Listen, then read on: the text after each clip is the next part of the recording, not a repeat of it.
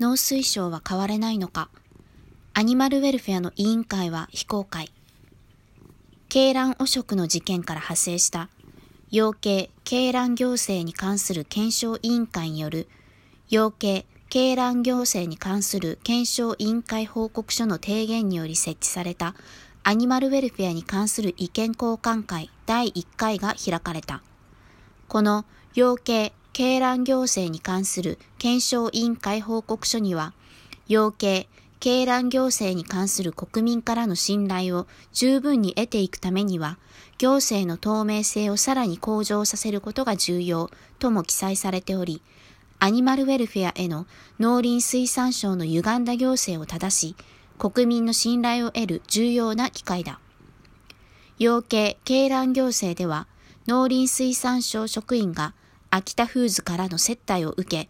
また、アニマルウェルフェアを下げるためのデータ集めを指示し、専門家が集まった正当な委員会の意見を無視して、農林水産省の官僚が方針を独善的に決定してきた経緯がある。詳細は別の記事で解説している。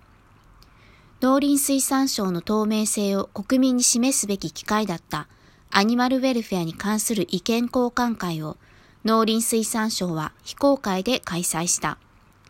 つまり、行政の透明性は上がらず、どのような経緯で農水省がどのような受け答えをしたのかわからないものになった。議事概要が公開されているが、誰が何の発言をしたのか、そもそもその議事概要は文字起こしではなく、あくまでも概要。詳細がわかるものではなく、どの立場で発言したかも不明で、文脈が操作されていないのかなどの検証もできず、市民からは不透明なものになっている。国民からの信頼を得ることはできないという選択を農林水産省はこの後に及んでまだし続けるのか。3月16日の農林水産の委員会で、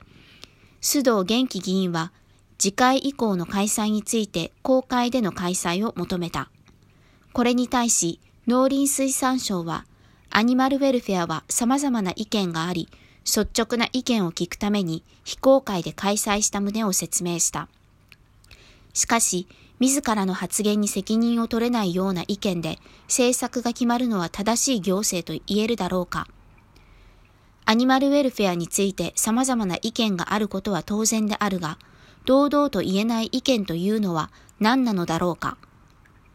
農林水産省にあなたの意見を届けよう。公開で行うこと、刑事フリーを目指してほしいこと、国際的な流れに沿ったアニマルウェルフェアを取り入れてほしいことを。農林水産省に意見してください。堂々と。畜産局、畜産振興課、個体識別システム活用班、代表。03-3502-8111内線4924ダイヤルイン03-6744-2276